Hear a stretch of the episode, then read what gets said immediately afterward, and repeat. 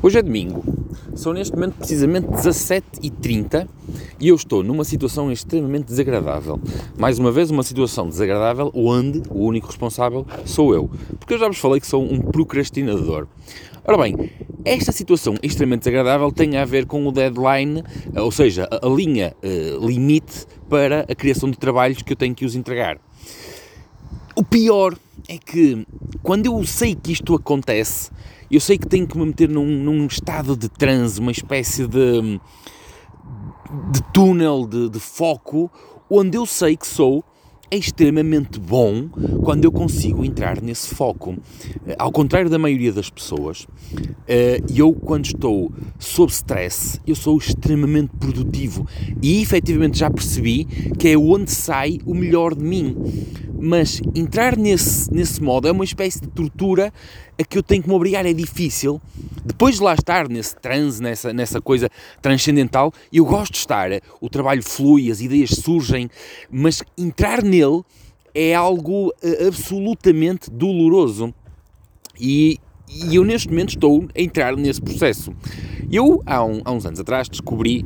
Um, que tenho aqui um problema extremamente comum. Se, se, fosse, se eu fosse uma criança hoje em dia, eu ia ser um coitadinho na escola, porque, ai, coitado, ele tem déficit de atenção, que agora está muito na, na moda.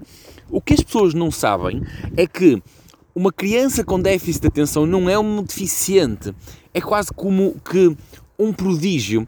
Eu, efetivamente, tive a minha, a minha infância toda, onde não havia estas paneleirices, uh, sempre a minha professora primária sempre a dizer a dizer e a dar-me no focinho forte e feio, porque o Zé Pedro estava sempre com a cabeça na lua.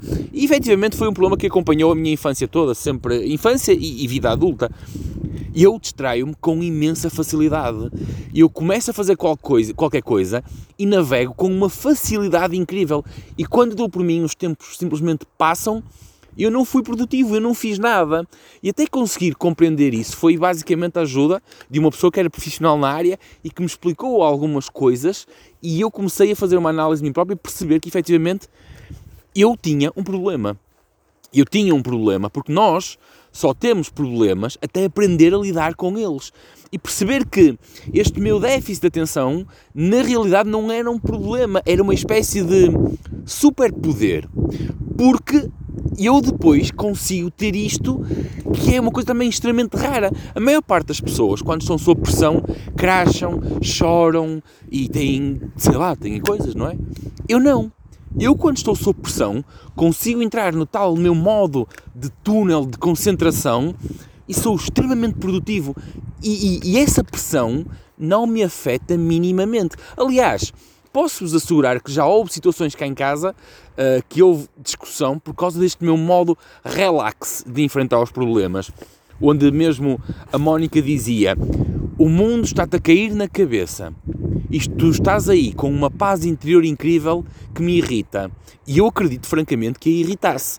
Mas a verdade é que eu sinto-me extremamente relaxado porque neste momento, eu, quando eu estou nestes momentos, consigo entrar quase numa fase zen onde eu só consigo olhar para a saída.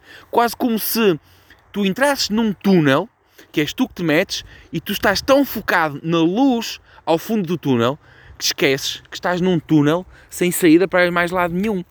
Tudo o que te interessa é aquela luz ali ao fundo. E à medida que tu a vês, relaxas, sabes que a saída está ali. Bom, meus amigos, era tudo por hoje. Abreijos às primas boas. Eu fui trabalhar.